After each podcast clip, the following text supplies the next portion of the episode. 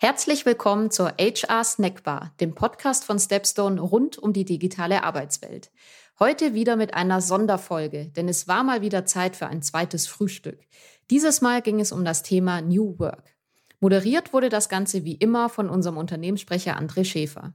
Zu Gast waren die üblichen Verdächtigen, nämlich mein Podcast-Kollege Tobias Zimmermann und unser Chief Evangelist Rudi Bauer. Aber wir hatten auch Alexandre Marlot, den Head of Corporate Strategy von meinestadt.de bei uns am Frühstückstisch. Wer das nächste Mal live dabei sein möchte, einfach auf www.stepstone.de slash Webinare für das nächste zweite Frühstück anmelden. Und jetzt viel Spaß mit unserer Expertenrunde zum Thema New Work. HR Snackbar. Das snackbare Stepstone Expertengespräch rund um Arbeitswelt und Arbeitsmarkt. Wie immer serviert von Caroline und Tobias. Einen wunderschönen guten Morgen, hallo und herzlich willkommen zu unserer dritten Ausgabe schon vom zweiten Frühstück, unserem neuen Expertentalk bei Stepstone rund um alle Themen der HR und Arbeitswelt. Ich sage Ihnen ganz kurz, wer ich bin. Mein Name ist André Schäfer. Ich bin seit drei Jahren bei Stepstone in der Unternehmenskommunikation und führe auch heute durch dieses Format. Tobias, unser Arbeitsmarkt- und Research-Experte, ist natürlich auch heute mit dabei. Schönen guten Morgen, Tobias. Ja, guten Morgen, André. Und äh, ja, ebenso den meisten bekannt, unser Chief Evangelist Rudi Bauer, also der Mann, der für uns als Speaker in der HR-Welt unterwegs ist und äh, live zugeschaltet aus Wien. Guten Morgen, Rudi. Guten Morgen. Und wir haben heute einen Gast dabei, auf den ich mich ganz besonders freue, nämlich äh, Alexandro Malo. Ich habe ihn gefragt, ich darf ihn Alex nennen. Alex ist äh, Head of Corporate Strategy beim Online-Portal meinestadt.de und ähm, Alex war vorher schon ähm, ja, als äh, Geschäftsfeldleiter bei der Unity AG äh, aktiv, schwerpunktmäßig dort, hat er Großkunden aus der Industrie beraten, aus dem DAX, aus dem MDAX, gerade auch äh, in äh, allen sämtlichen Herausforderungen der digitalen Transformation. Er bringt also ganz, ganz viel Erfahrung mit. Deswegen guten Morgen, Alex. Ja, einen wunderschönen guten Morgen aus Köln. Danke, André. Ja, wir wollen ähm, heute über ein Thema reden, das sich ein bisschen abgrenzt von den beiden Themen der Ausgaben zuvor. Wir hatten jetzt zwei Ausgaben äh, mit zwei Themen, die einen direkten Corona-Bezug hatten. Wir haben einmal über das Thema Homeoffice gesprochen, wir haben einmal über das Thema Back to Office gesprochen und heute reden wir über ein Thema, das auf der einen Seite erstmal gar nichts mit Corona zu tun hat, auf der anderen Seite aber durch die Corona-Krise eine völlig neue Bedeutung erhält, nämlich das Thema New Work. Und wir haben diese Ausgabe den Titel verpasst, ist jetzt alles auf einmal New Work.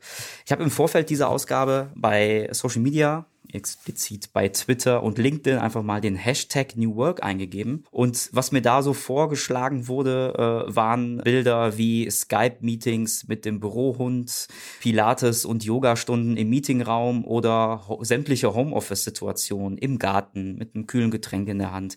Und wir wollen heute mal darüber sprechen, ist das New Work? Rudi, du beschäftigst dich schon sehr, sehr lange mit diesem Thema auch. Ähm, nimm uns mal mit, wo kommt dieser Begriff eigentlich her und wie würdest du ihn definieren? Also der Friedhof Bergmann, das ist ein österreich-amerikanischer Philosoph, hat diesen Begriff irgendwo in den 70er, 80er Jahren geprägt. Und ich glaube, er ist entstanden deswegen, weil sich die Welt verändert. Und wenn sich die Welt verändert, dann gibt's neue Arbeitsweisen, es gibt neue Technologien, es gibt neue Möglichkeiten. Und es gibt in Wahrheit aber auch dann natürlich immer wieder auch diese Fragestellung, wie wendet man es an, wie setzt man es ein? Und ich glaube, Friedrich Bergmann hat einmal versucht, das Ganze irgendwo in ein System zu kriegen und mit diesem Begriff einmal zumindest darauf aufmerksam machen, dass äh, Arbeitswelt in dieser Veränderung wahrscheinlich auch bedeutet, dass man sich anpassen sollte und anpassen muss. Und wenn man sagt, wir haben vier Generationen im Arbeitsmarkt, die unterschiedliche Einstellungen zu dem Thema haben. Und wir von Stepstone haben das für uns selber mal hergenommen. Es gibt auch ein Webinarformat zu dem Thema.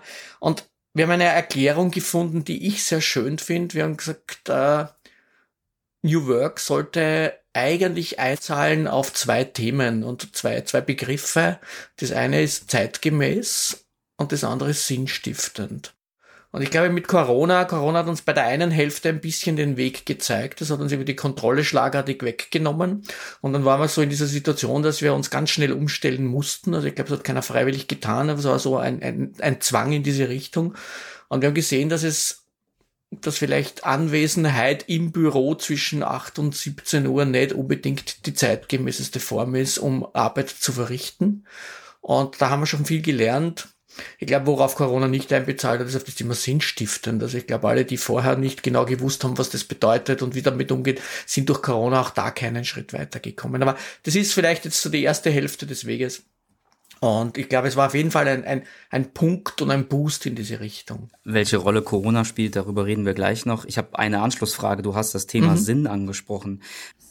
Das kratzt immer so ein bisschen an der Oberfläche. Äh, ein Job muss mhm. Sinn machen. Was heißt das genau? Heißt das, dass äh, nur die Menschen, die bei einer Wohltätigkeitsorganisation arbeiten und einen höheren Sinn dementsprechend verspüren, auch nur wirklich einen sinnvollen Job haben? Oder wie würdest du es definieren? Na, ich definiere es so, dass ich sage, es hat ganz viel mit Anerkennung und Wertschätzung zu tun. Ich glaube, man kann in Wahrheit jeden Job in jeder Organisation und ob das die Reinigungskraft ist, die die Toiletten reinigt für die Kollegen, die dann saubere Toiletten benutzen dürfen oder ob es irgendwas anderes ist. Ich glaube, es hat einfach immer mit dem Gefühl des man vermittelt bekommt, auch vom Management und den Kollegen zu tun, dass etwas, was man tut, in einer Wertschöpfungskette einer Organisation gebraucht wird, notwendig ist und damit auch sinnvoll wird. Und ich, äh, ich habe immer so ein Lieblingsbeispiel, das kennt eh schon jeder, der bei mir schon jemals am Webinar einen Vortrag gehört hat, das ist diese Sachertorten-Geschichte, wo eine Mitarbeiterin in Wien in dieser Fabrik jeden Tag 6000 Eier aufschlägt und die in Eiklar und Eidotter trennt. Und äh, jeder, der schon mal versucht hat, Eischnee zu schlagen, weiß, dass es nicht funktioniert, wenn da ein bisschen Dotter reingekommen ist oder Eigelb reingekommen ist.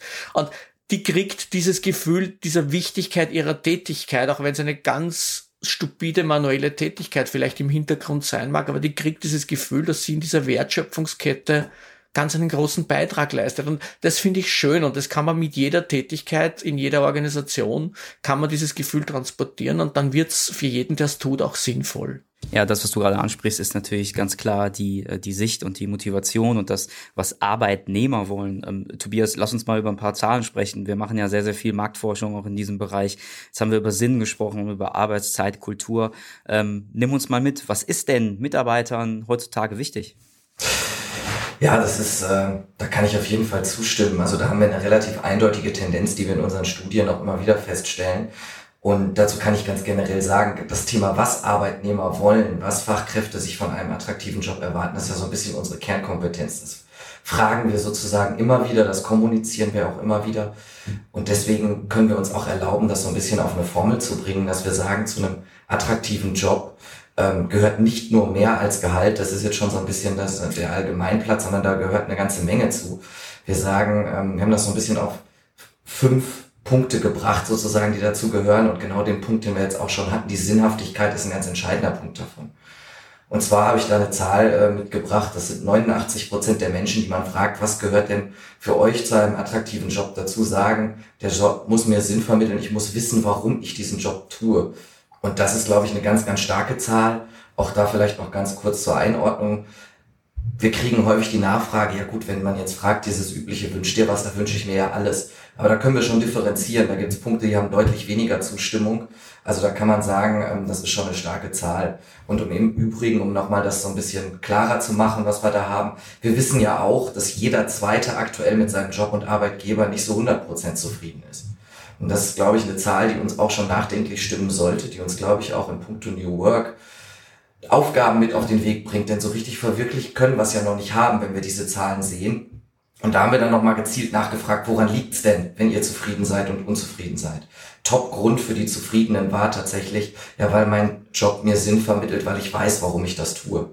Und der Top-Grund dafür, warum Menschen unzufrieden waren, war ein unproduktives Arbeitsklima. Ich glaube, das zeigt uns relativ deutlich, in welche Richtung das geht, in welche Richtung wir das auch weiterentwickeln müssen. Alex, ähm, ihr habt bei meiner Stadt.de äh, vor kurzem eine große Studie durchgeführt. Da ging es auch um das Thema New Work. Da habt ihr den Fokus aber, ich sag jetzt mal nicht auf die akademische Minderheit gelegt, sondern wirklich auch auf, auf die vielen Menschen, die nicht studiert haben, die einfach einen ganz normalen Ausbildungsberuf gemacht haben. Im Jetzt könnte Kritiker sagen, diese, diese Diskussion um New Work und sinnstiftende Arbeit und so weiter, äh, das, das klingt mir viel zu romantisch. Das geht an dem Großteil der Menschen völlig vorbei. Wie schätzt du sein? Mhm. Ja, das stimmt. Die Pandemie hat ja tatsächlich die nicht akademische Arbeit über Nacht aus dem Schatten ins Licht befördert und tatsächlich wurde diese Perspektive der systemrelevanten Jobs einfach gar nicht so äh, gesondert immer betrachtet. Und wir haben uns in dieser Studie sehr dezidiert mit dem Thema Digitalisierung aus dieser nicht akademischen Sicht auseinandergesetzt. Und äh, wie du es gerade schon gesagt hast, ein Großteil dieser Diskussion um New Work und die verschiedenen Komponenten, die New Work beinhaltet, sei es beispielsweise das virtuelle Arbeiten, gehen an einem Großteil der Fachkräfte mit Berufsausbildung tatsächlich vorbei. Wir müssen uns nochmal, wenn wir uns die Zahlen nochmal anschauen, immer vor Augen führen, dass in Deutschland circa 60 Prozent der Erwerbstätigen Fachkräfte mit Berufsausbildung sind, das heißt ohne akademischen Abschluss. Und äh, in unserer Studie kam raus, dass zwei Drittel der Fachkräfte in Deutschland gar kein Homeoffice machen können. Das heißt, virtuelle Arbeit da einfach nicht möglich ist. Und äh, das heißt nicht, dass sie per se nicht möglich ist, sondern manchmal wird es natürlich erschwert aufgrund des, des Berufes. Aber es gibt durchaus auch noch Unternehmen mit Angestellten, wo man einfach noch nicht so weit ist. Das heißt, der Reifegrad in diesem Kontext einfach nur noch nicht so weit ist, wie man ihn eigentlich, wenn man das Kontext, äh, den Kontext New Work äh, immer in Betracht zieht, sein müsste und sein könnte. Und dementsprechend ist da noch eine Menge Potenzial und äh, da stehen noch verschiedenste Herausforderungen in unserer Gesellschaft bevor, um das Thema für Fachkräfte auch mit Berufsausbildung stärker zu pushen. Wir gehen dann nachher auch nochmal auf ein paar Zahlen aus eurer Studie ein, äh, beziehungsweise werfen nochmal einen detaillierteren Blick darauf. Ja, wir kommen auch, auch heutzutage, also auch bei dieser heutigen Ausgabe, nicht so ganz davon weg, dass wir ähm, dieses Thema so ein wenig in den Corona-Kontext einbetten. Ähm, Rudi hat es auch eben schon angesprochen. Ich möchte mal ein Zitat von äh, Franz Kühmeier äh, vorbringen. Ist ein, ein Wiener Managementberater und auch Trendforscher und Experte für die Zukunft der Arbeit. Und er sagt, Corona hat sich als Prüfstand für New Work erwiesen und hat aufgezeigt, wie steil die Lernkurve von Unternehmen sein kann. Rudi, du hast es eben schon mal kurz erwähnt. War und ist Corona ein Booster für New Work?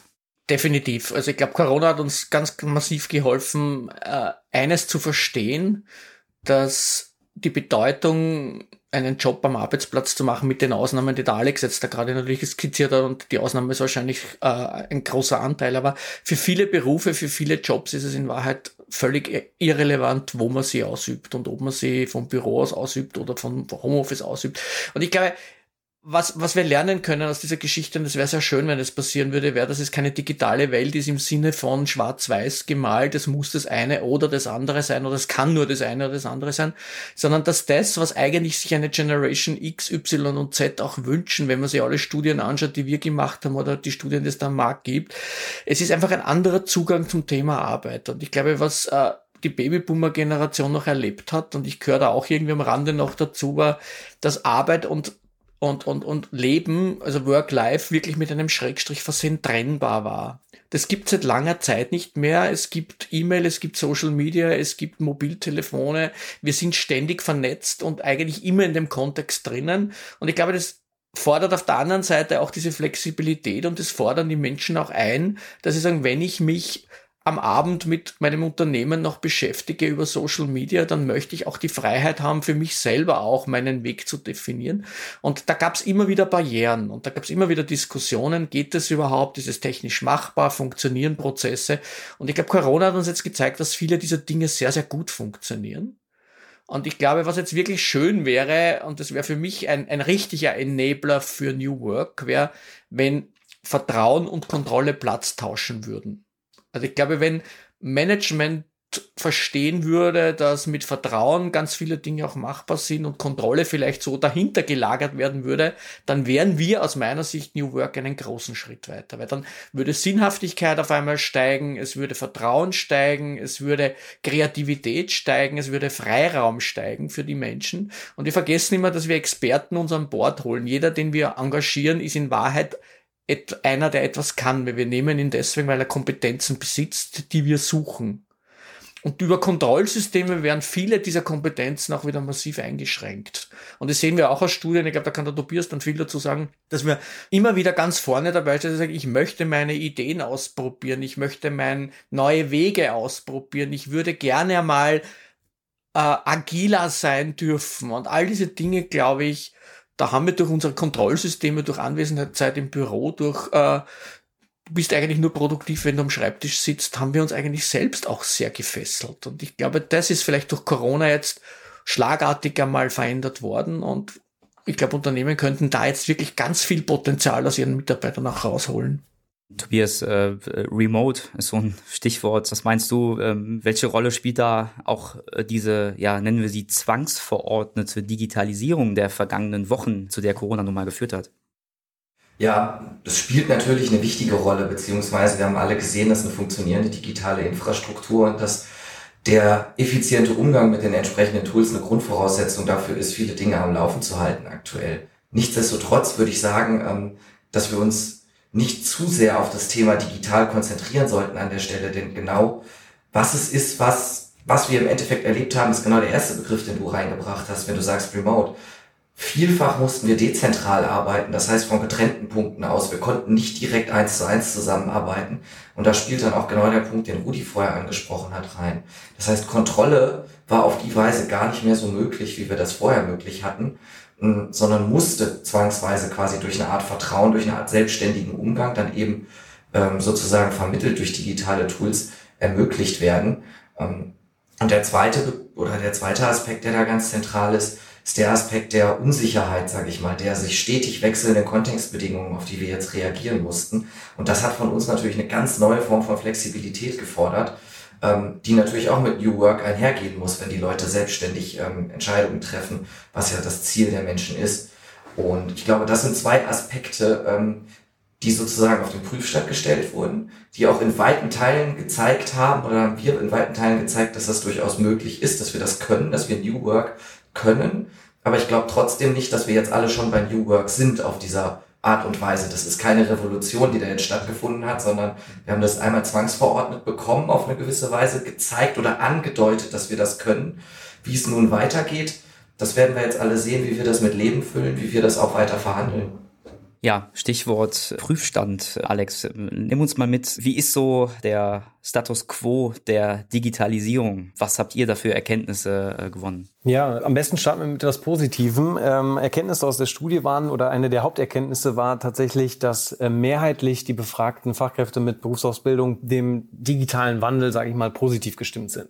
Das heißt, das ist schon mal etwas, die stehen dem offen gegenüber. Es gibt natürlich auch ein Drittel, die auch Gefahren dem ganzen Thema Digitalisierung sehen, aber äh, mehrheitlich ist man da schon positiv gestimmt. Was aber die Kehrtseite natürlich auch ist, ist dieser Reifegrad der Unternehmen. Das heißt, nur vier Prozent der Befragten sagen, dass ihr Unternehmen eine Vor Vorreiterrolle spielt im ganzen Kontext Digitalisierung. Und ähm, das ist so ein Punkt, den der auch zum Nachdenken anregt, weil wenn man eine Fachkraft mit einem Ausbildungshintergrund fragt, was bedeutet für dich Digitalisierung, sind die ersten assoziierten Begriffe tatsächlich eine neue Software, ein neues Endgerät oder eine neue äh, Hardware oder teilweise kommen auch nochmal so neue Kommunikationsformen auf. Das heißt, wir sind da aber noch relativ weit weg von Komponenten, die New Work sozusagen noch im akademischen Kreis ähm, beinhaltet, sondern sind wirklich da noch äh, am Anfang von einer, von einer Reise. Und äh, wenn man von digitalen Innovationen spricht, Beteiligung, äh, von Automatisierung von Prozessen oder auch die Zusammenarbeit in crossfunktionalen Teams äh, global, äh, da sind wir noch äh, tatsächlich ganz weit weg. Da muss ich direkt mal äh, nachfragen, wie zuversichtlich bist du denn, äh, dass man das in den Griff bekommt, dass man da auch schnell sieht, dass sich da äh, die Industrie, die ganze Arbeitswelt nach vorne bewegt, äh, weil das ist ja nichts, das von heute auf morgen entstehen kann. Genau, Tobias hat es ja auch schon angemerkt, oder du hast gerade eben mit dem Thema zwangsverordnet. Ich glaube, dass ähm, wir natürlich jetzt gerade einen Boost verspüren und äh, viele in eine Reflexionsphase kommen und sich dementsprechend sagen, was können wir auch tatsächlich verändern, um nicht nur davon zu profitieren, sondern auch wettbewerbsfähig zu bleiben. Und ein zentrales Merkmal ist, dass eigentlich ein Drittel sich derzeit nur gut von ihrem Arbeitgeber unterstützt gefühlt bekommen. Und wir müssen tatsächlich mal bei den, bei den Basics anfangen. Und da fängt es mit Weiterbildung an. Stichpunkt äh, Digitalfitness. Ähm, Mitarbeiter können sich mit neuen Technologien ja nicht auseinandersetzen, wenn sie die Zusammenhänge nicht verstehen, wenn sie die Technologie in ihren Grundfunktionalitäten ähm, nicht kennenlernen können. Und dementsprechend ähm, stellt man da auch Anforderungen an die Belegschaft, die sie gar nicht erfüllen können. Das heißt, der erste Schritt muss natürlich von den Unternehmen kommen. Und ich glaube, äh, da hat natürlich so ein äh, Change im Mindset Zeit auch stattgefunden und es wird jetzt sukzessive äh, angegangen. Aber es ist natürlich eine, eine weite Reise, die man noch gehen muss. Jetzt haben wir gerade viel über Digitalisierung gesprochen. Ähm, jetzt fiel aber gerade auch das Stichwort Mindset. Ähm, Rudi, man hatte so ein bisschen den Eindruck, und das hat sich auch im größten Teil, ähm, war es auch abzulesen an den Studienergebnissen, die wir gemacht haben. Die Corona-Krise hat dazu geführt, dass viele Mitarbeiter sagen, es ging in dieser Zeit mehr um Menschlichkeit, um Kommunikation. Das hat an Bedeutung gewonnen. Glaubst du, dass Corona auch für die Unternehmen ein Werteboost war? Also, dass es so, sozusagen das Mindset der Unternehmen positiv beeinflusst hat? Das glaube ich auf jeden Fall. Ich glaube, dass äh, durch diese Situation, durch diesen Kontrollverlust, wir alle eigentlich so in dieser Situation waren, dass auch unsere Resilienz sehr stark gefragt war. Und ich glaube, dass Manager äh, und Führungskräfte in einen in eine ganz, ganz neue Rolle auch gedrängt wurden. Und das ist nicht mehr jetzt nur der Manager, der irgendwie Zahlen, Daten, Fakten verwaltet und im Prinzip sich darum kümmert, sondern ich glaube, was ganz viel passiert ist, ist, dass man Kommunikator geworden ist, dass man individuell sich auf jeden einzelnen Menschen einstellen musste, weil der auf einfach auf einmal in einer eigenen Situation war. Jeder hat seine individuelle Situation, die er lösen musste. Und ich glaube, Führungskräfte waren da durchaus auch sehr gefordert, sich individuell mit jedem Einzelnen auch zu beschäftigen. Und es ist ja der Unterschied, ob jemand alleine zu Hause sitzt und fast vereinsamt oder ob jemand seine drei, vier Kinder, die schulpflichtig sind, zu Hause hat und nicht weiß, wie er eigentlich seine Arbeit geregelt bekommt, weil so viel los ist in dieser, in, in seinem Zuhause, äh, sind trotzdem die zwei gleichen Mitarbeiter, die er vorher schon hatte, nur auf einmal völlig unterschiedliche Stresssituationen, völlig unterschiedliche Problemsituationen. Und ich glaube, da waren Führungskräfte schon sehr gefordert und da breche ich jetzt die Lanze für Führungskräfte. Auch die sind nur Menschen und hatten genau dasselbe Thema in der einen oder anderen Weise wahrscheinlich auch zu Hause. Und ich glaube, so dieses Gefühl, sich ganz individuell aufeinander einlassen zu müssen, hat sehr viel bewirkt. Ich glaube, da sind ganz, ganz viele neue Beziehungen auch entstanden, da sind neue Blickwinkel entstanden. Ich glaube, dass wir auch mit dem Thema Fehlerkultur viel gelernt haben. Das war ja für mich immer so der größte Widerspruch zur Agilität in Europa, weil ich sage, wir haben in Europa einfach eine ganz, aus meiner Sicht, sehr schlechte Fehlerkultur. Oder der Umgang mit Fehlern ist in Europa sehr, sehr schlecht, aus meiner persönlichen Meinung.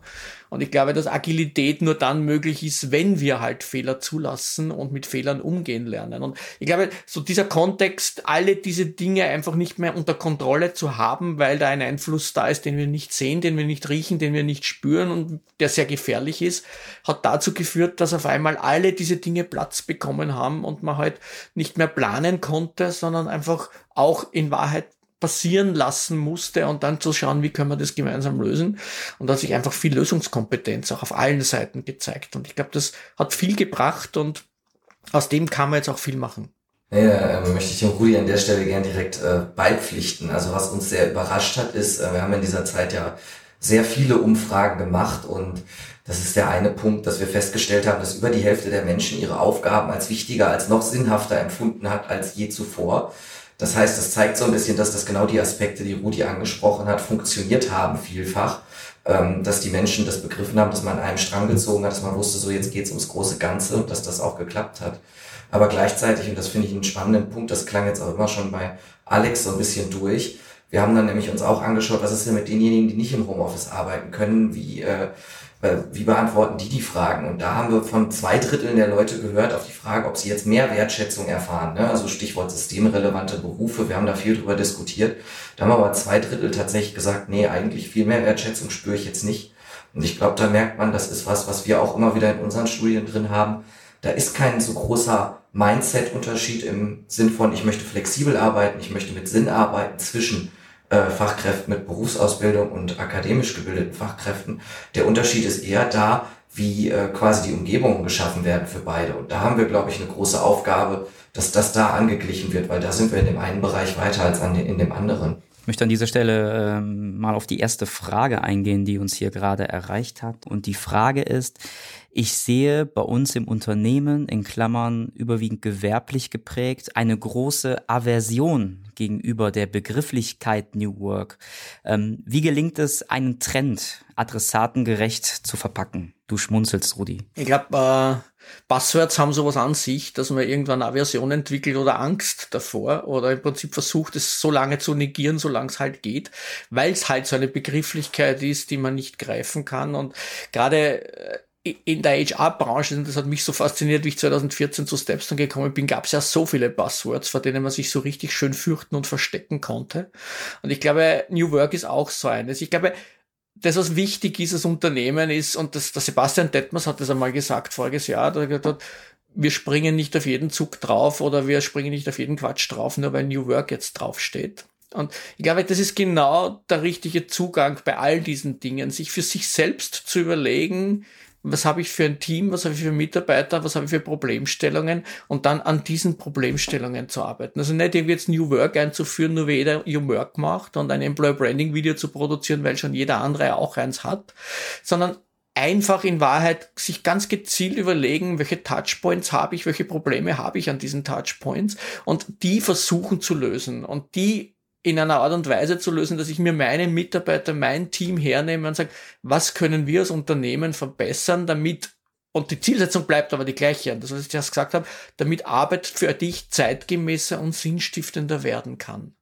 Und wenn man das im Dialog mit seinen eigenen Mitarbeitern versucht zu lösen und mit dem Team zu lösen, dann muss ich jetzt nicht unbedingt die Welt neu erfinden, dann sind es oft ganz kleine Schritte, die schon viel bewirken. Und ich glaube, wenn man den Zugang nimmt und Schritt für Schritt ein Programm entwickelt, dann ist die Angst weg, dann ist die Größe dieses Passworts einmal verschwunden und dann habe ich einen sofortigen Effekt, der wirklich auch hilft, Verständnis von allen Seiten zu entwickeln. Das Management entwickelt Verständnis für die Schritte, die Mitarbeiter entwickeln Verständnis für die Veränderungen der Situationen und dann kann man das wahrscheinlich Schritt für Schritt lösen. Ich bin im Prinzip so ein totaler Gegner von diesen großen Passwords, wo jeder draufspringen muss, weil da kommt eh nichts raus. Ich meine, was passiert, und bei Employer Branding haben wir es ganz, ganz gut gesehen, es ist unheimlich viel Copy-Paste-Zeug passiert. Jeder hat versucht, den anderen zu kopieren und in Wahrheit haben alle versucht, genauso cool wie Google zu sein. Ein cooles Büro, einen coolen Campus, Kaffeemaschine, Obstkorb, Kicker, all diese Dinge, die man so ganz oberflächlich schön herzeigen kann, sind in allen diesen Videos auch drinnen, ja. Es hat nur nichts verändert in der Kultur, es hat nichts verändert in der Wertvorstellung und es hat auch nichts verändert in der Authentizität, mit der ich dann Menschen da draußen begegne. Und ich glaube, Deswegen wäre es eine schöne Geschichte, sich einmal hinzusetzen und einfach wirklich zu sagen, was haben wir daraus gelernt? Was hat uns gut getan? Was hat uns nicht gut getan? Was werden wir in Zukunft brauchen, um wettbewerbsgerecht zu bleiben, um am Markt eine noch bessere Chance zu haben oder überhaupt eine Chance zu haben als Unternehmen und dann Schritt für Schritt dorthin zu arbeiten. Und gerade wenn man so die systemrelevanten Berufe sich anschaut, wenn man den Pflegebereich hernimmt, wir haben alle eine Herausforderung im Pflegebereich vor uns, die sehen viele noch gar nicht, aber nur meine Zahl zu nennen, wir haben in Österreich im Jahr 2050 ist jeder achte Österreicher über 80 Jahre. Ja, das ist in Deutschland nicht viel anders, also ich habe die Zahl nicht im Kopf, aber es wird so ähnlich sein. Und wenn ich mir anschaue, systemrelevant und wie relevant dann der Pflegeberuf sein wird für uns, dann werden wir uns in den nächsten 20 Jahren oder 30 Jahren echt was überlegen müssen, dass dieses Berufsbild da draußen die Wertschätzung von den Menschen bekommt, die es wirklich schon lange verdient. Und es beginnt wahrscheinlich im Kindergarten und über die Schulbildung bis hin zu Berufsausbildung und Bezahlung, ja, weil nur wenn wir am Balkon stehen und klatschen um 18 Uhr, dann ist das nett und schön, ja, aber es bezahlt für die, die wenig verdienen oder viel zu wenig verdienen für das, was sie leisten, immer noch nicht die Miete. Und ich glaube, da muss man hin. Und ich glaube, das ist ein Schritt, ein schrittweises Entwickeln. Und das Verständnis sollte jetzt nach Corona doch spürbar besser sein als vorher. Aber es wird nichts ändern, wenn wir nichts ändern. Ja? Und ich glaube, das ist eigentlich so die große Chance, die ich sehe. Und ich kann jedem Unternehmen eigentlich nur empfehlen, nicht auf einen Hype aufzuspringen, sondern sich wirklich zu überlegen, wie können wir das Thema so für uns runterbrechen, dass die Akzeptanz auf allen Seiten einfach da ist. Darf ich ganz kurz ergänzen? Genau, ähm, das äh, Beispiel, was Rudi äh, genannt hat mit, mit Google, da würde ich gerne nochmal dran anknüpfen. Das ist nämlich auch so ein, ein Thema oder so ein, so ein Stereotyp, dass man mit New Work automatisch natürlich als, ähm, ich sag mal, als Unternehmer oder als Führungskraft, je nachdem, äh, auch immer direkt einen hohen Kostenblock sieht. Ne? Das heißt, die, die Offices, das kostet ja viel, dann den Obstkorb etc. und äh, noch ähm, verschiedenste Möglichkeiten, die man dann noch anbietet. Aber wenn man das Thema anders angeht und da nochmal so ein bisschen in Bezug auf die Frage auch herzustellen, ähm, gibt es auch schöne, schöne Beispiele. Ähm, zum Beispiel nehmen wir ganz klassische Serviceprozesse. Wir haben einen Küchenbauer, der baut bei einem jemandem zu Hause die Küche auf. Der Küchenbauer, der freut sich, weil er sieht tatsächlich auch immer das konkrete Ergebnis, was er am Ende des Tages geleistet hat. Ne? Das heißt, das ist sinnstiftend auch für ihn, weil er weiß, er hat jemandem anders auch eine Freude gemacht, er tut seine Tätigkeit Tätigkeit, weil er auch Spaß daran hat. Aber danach kommt tatsächlich ein Dokumentationsprozess, wo circa 40 Papiere ausgedruckt sind und ich ungefähr als Kunde nochmal 35 Unterschriften leisten muss. Und das ist für ihn ja nur ein Pain, sag ich mal, für den Mitarbeiter. So. Und ähm, ein Ansatz dazu ist natürlich die Digitalisierung auch im Unternehmen so anzugehen, dass man sagt, die unterstützt und befreit Menschen von Routineaufgaben und bietet dadurch mehr Funktionen. Und dadurch hat der Mitarbeiter mehr Freiräume, kann sich da mehr Flexibilität erlauben, kann sich da anders einbringen. Und das ist es eigentlich so, was man äh, auch unter dem Kontext New Work auch angehen muss. Und das sind nicht nur Homeoffice, äh, nettes Equipment und nette Ausstattung, sondern genau da muss man halt ansetzen und kann man auch als Kleinstunternehmer einen Hebel finden. Das heißt, es ähm, ist auch ein Thema, das gerade in Ausbildungsberufen, gerade aber wahrscheinlich schon sehr, sehr früh, also wenn jemand in den Arbeitsmarkt startet und in eine Ausbildung startet, ähm, dass man diese Mitarbeiter auch genau diese Werte schon sehr, sehr früh vermittelt. Ähm, wie siehst du äh, da jetzt in den nächsten Jahren äh, die Veränderung, die auch gerade ähm, auf diese Ausbildungsberufe Berufe zukommt. Ich glaube, das wird vorrangig durch drei Entwicklungen spürbar sein. Die erste Entwicklung wird das ganze Thema Eigenverantwortung und Beteiligung des, äh, des, des Mitarbeiters im Unternehmen sein. Ich glaube, ähm, die Eigenverantwortung im Unternehmen zu stärken, Mitarbeiter in Entscheidungsprozesse zu involvieren. Es gab vor anderthalb Jahren noch mal ein schönes Beispiel von Siemens, die eine komplett neue Fabrik auf der grünen Wiese gebaut haben und ähm, da von allen tatsächlich ähm, Hierarchiestufen Mitarbeiter in ein Team gepackt haben und gesagt haben, hier habt ihr ein gewisses Budget. Ähm, ihr wisst selber, was ihr an eurer täglichen Arbeit machen könnt und ähm, lasst das mit einfließen. Und das war ein großer Erfolg, hat auch verschiedene Preise, sage ich mal, oder Auszeichnungen bekommen. Das heißt, Eigenverantwortung wird ein großes Thema sein. Flexibilität und Selbstorganisation ebenfalls. Das heißt, digitale Tools machen es schon möglich, wenn es um Schichtarbeit geht, dass man selbst organisiert im Team sagt, du, ich kann an der Schicht nicht teilnehmen. Das heißt, dass das System übernimmt mit einer gewissen Intelligenz einfach auch die Schichtplanung. Mitarbeiter können sich austauschen. Das heißt, da geht mehr Verantwortung in die Organisation auch mit rein. Und das Dritte ist natürlich die Kommunikation. Ich glaube, die Kommunikation im Unternehmen wird sich ähm, auf allen Hierarchiestufen auch verändern. Für alle Erwerbstätigen äh, wird vereinfacht werden. Für manche kann es auch ein Overload werden. Das, ähm, muss man natürlich dann auch schauen, wie sie sich vom Charakter her auch darauf einstellen. Aber das sind so die drei Themen, die ich sehe, die sich da stark verändern werden. Ich habe in dem Zusammenhang ein Interview eines äh, Zukunftsforschers äh, gefunden, das habe ich bei LinkedIn gesehen. Andreas Steinle heißt der, heißt der Mann. Er sagt, Zitat, in Zukunft wird jeder Mensch einen individuellen Arbeitsvertrag haben, der sich den Anforderungen einer wechselhaften Biografie anpasst. Die Hälfte der Zeit ist man womöglich festangestellt, die andere Hälfte arbeitet man frei. Tobias, ist das so dieser Blick in die Glaskugel? Hältst du das für realistisch? Also zum einen muss man sagen, das gibt's ja schon durchaus. Ne? Da gibt's Vorreiter und so weiter, die man, äh, die man sprechen hört, die uns dann auch, die im Übrigen dann ihre freischaffende Tätigkeit häufig damit verdienen, Bücher darüber zu schreiben, wie sie das gemacht haben. Aber äh, das, das nur am Rande. Ich glaube, zwei Gedanken sind dazu ganz wichtig jetzt an der Stelle. Das eine ist, was wir alle, also das ist definitiv wünschenswert, dass wir flexibler werden, ne? dass wir äh, individueller in unserer Lebensgestaltung sind, dass wir die Freiheit haben, das genauso auszugestalten, wie das für unsere individuellen Bedürfnisse richtig ist. Weil ich bin davon überzeugt, und das ist ja auch ein fester Ansatz hinter New Work, dass wir dann auch besser in der Leistung sind und äh, besser in der Lage sind, unsere Leistung letztlich zu bringen, ähm, dafür, wofür wir bezahlt werden. Aber zum einen ist der Punkt die Gegenwart und tradierte Verhaltensweisen, tradierte Mindsets halten sich ja doch immer ein bisschen länger, ähm, als wir uns das wünschen. Das heißt, ich gehe nicht davon aus, dass wir jetzt hier eine Revolution erleben, die jetzt ähm, durch die aktuellen Entwicklungen befeuert wird sozusagen, sondern ähm, das ist höchstens, wenn auch immer, ein evolutionärer Prozess, auf den wir hier setzen müssen. Da kann Corona und können positive Erfahrungen, die wir jetzt gemacht haben, ähm, sei es in puncto Wertschätzung, sei es in puncto Flexibilität äh, und in ganz vielen anderen Punkten auch äh, Digitalisierung, Digitalstrategie, das kann da natürlich als Beschleuniger wirken. Aber ich glaube, und das ist, das gilt für alle Berufsgruppen jetzt, um da vielleicht mal eine weiß nicht, vielleicht mal eine Metapher zu entwickeln, meine Fußballmetapher, die Saison ist ja gerade vorbei. Ich würde ein bisschen sagen, der Ball liegt vielleicht auf dem Elfmeterpunkt oder in einer guten Freistoßposition, wie auch immer wollen wir es. Aber reinschießen müssen man schon noch. Und da muss man sagen, da sind Unternehmen sowie ähm, Fachkräfte sind beide die Schützen hier, würde ich sagen. Ne? Das ist kein Gegeneinander, sondern es muss ein Miteinander sein. Und der Torwart an der Stelle, das sind so ein bisschen die verkrusteten Mindsets, würde ich sagen, sondern und die müssen wir überwinden. Aber das ist ein guter Torwart leider. ähm, Rudi, dieses Zitat fand ich deswegen ähm, so äh, so interessant, weil da schimmert ja ein Begriff durch, dass so diese Flexibilität, Freiheit, äh, individuell arbeiten. Ähm, angenommen, wir arbeiten demnächst viel freier und individueller. Ähm, man muss aber noch mal den Blick auf das Unternehmen werfen. Ist das überhaupt wirtschaftlich? Ich glaube, Wirtschaftlichkeit hat immer auch mit der Leidenschaft der Menschen zu tun. Und ich habe mich viele Jahre lang, war lange in Produktorganisationen, also wo es wirklich um physische Produkte gegangen ist und um auch sehr, sehr trendige Produkte gegangen ist. Und trotzdem ist mir eines aufgefallen, dass es immer Unternehmen gibt, die fast das gleiche Produkt herstellen wie andere. Und die einen sind wahnsinnig erfolgreich und die anderen sind durchschnittlich oder unterdurchschnittlich unterwegs. Die einen gibt's dann 20 Jahre und die anderen gibt's drei Jahre, weil das Ding halt gerade hypt.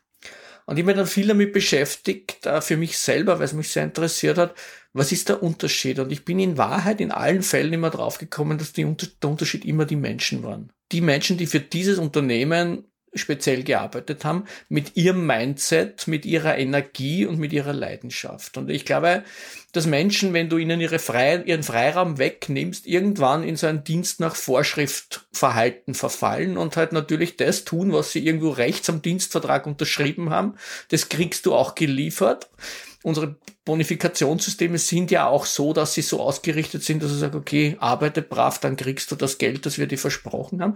Aber ich glaube, dass die Energie, die wir uns freischalten könnten, wenn wir diesen Menschen irgendwie diesen Spaß und diese Leidenschaft auch ermöglichen, dass wir ganz viel rausholen können. Und ich glaube, dass es solche Modelle, und da gibt es ja auch Beispiele dafür, dass freie Arbeitsweisen und, und Mitarbeiter, die jetzt nicht hundertprozentig auf einer Payroll stehen und de facto immer da sein müssen, das Unternehmen, da gibt es durchaus äh, in Startup-Situationen haben wir das doch sehr häufig, dass Menschen zusammenarbeiten, weil sie total an eine Sache glauben und auf einmal schießen die durch die Decke und sind hoch erfolgreich. Also ich glaube, dass Energie von Menschen, dieses typische eins plus eins ist nicht zwei, sondern eins plus eins kann drei und vier und fünf sein, dass das einfach mit dieser Leidenschaft von Menschen zu tun hat. Wenn ich es schaffe, diese Leidenschaft hervorzuholen, ist das wirtschaftliche, vertragliche Setup rundherum oder auch das Arbeitssetup rundherum wahrscheinlich äh, im Hintergrund. Es ist für uns im Moment nicht äh, vorstellbar, weil wir andere Systeme seit vielen Jahrzehnten jetzt gewohnt sind. Aber ich glaube schon, dass man da, dass da die Wirtschaftlichkeit auch unheimlich profitieren kann davon, wenn man es mit Leidenschaft erfüllen kann. Ja, ich finde, das ist durchaus ein schönes Schlusswort. Es sei denn, äh, Alex und Tobias, ihr habt noch äh, Dinge, die, die euch da auf dem Herzen äh, brennen. Ich für meinen äh, Part muss sagen, ich bin sehr gespannt. Dieses Thema wird uns noch sehr, sehr lange beschäftigen. Ich bin sehr gespannt, ob es am Ende wirklich bei diesem Buzzword bleibt oder ob es und ob es der Arbeitswelt gelingen wird, es auch wirklich mit Leben zu füllen. Wir haben heute ähm, etwas weniger Fragen reinbekommen. Ich deute es einfach mal als äh, positives Zeichen, weil wir jetzt über sehr, sehr viele Dinge rund um diesen Begriff gesprochen haben. Ja, bleibt mir nur zu sagen, äh, lieber Tobias, lieber Rudi, lieber Alex, vielen, vielen Dank. Sehr gern. Es waren sehr spannende Einblicke, äh, gerade auch von dir, Alex, nochmal eine, eine ganz neue Seite, die du reingebracht hast. Bleiben Sie gesund und bis demnächst. Danke. Danke, tschüss. Danke, tschüss.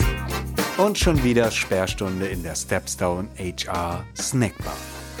Wir freuen uns immer über ein kleines Trinkgeld in Form von Feedback, Anregungen und Themenvorschlägen unter podcast at stepstone.de.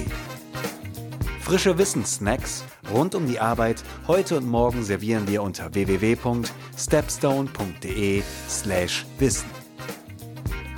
Und für die After Hour zu unserem Podcast lautet die Empfehlung des Hauses www.stepstone.de/hr-podcast. Bis zum nächsten Mal in der HR Snackbar von Stepstone.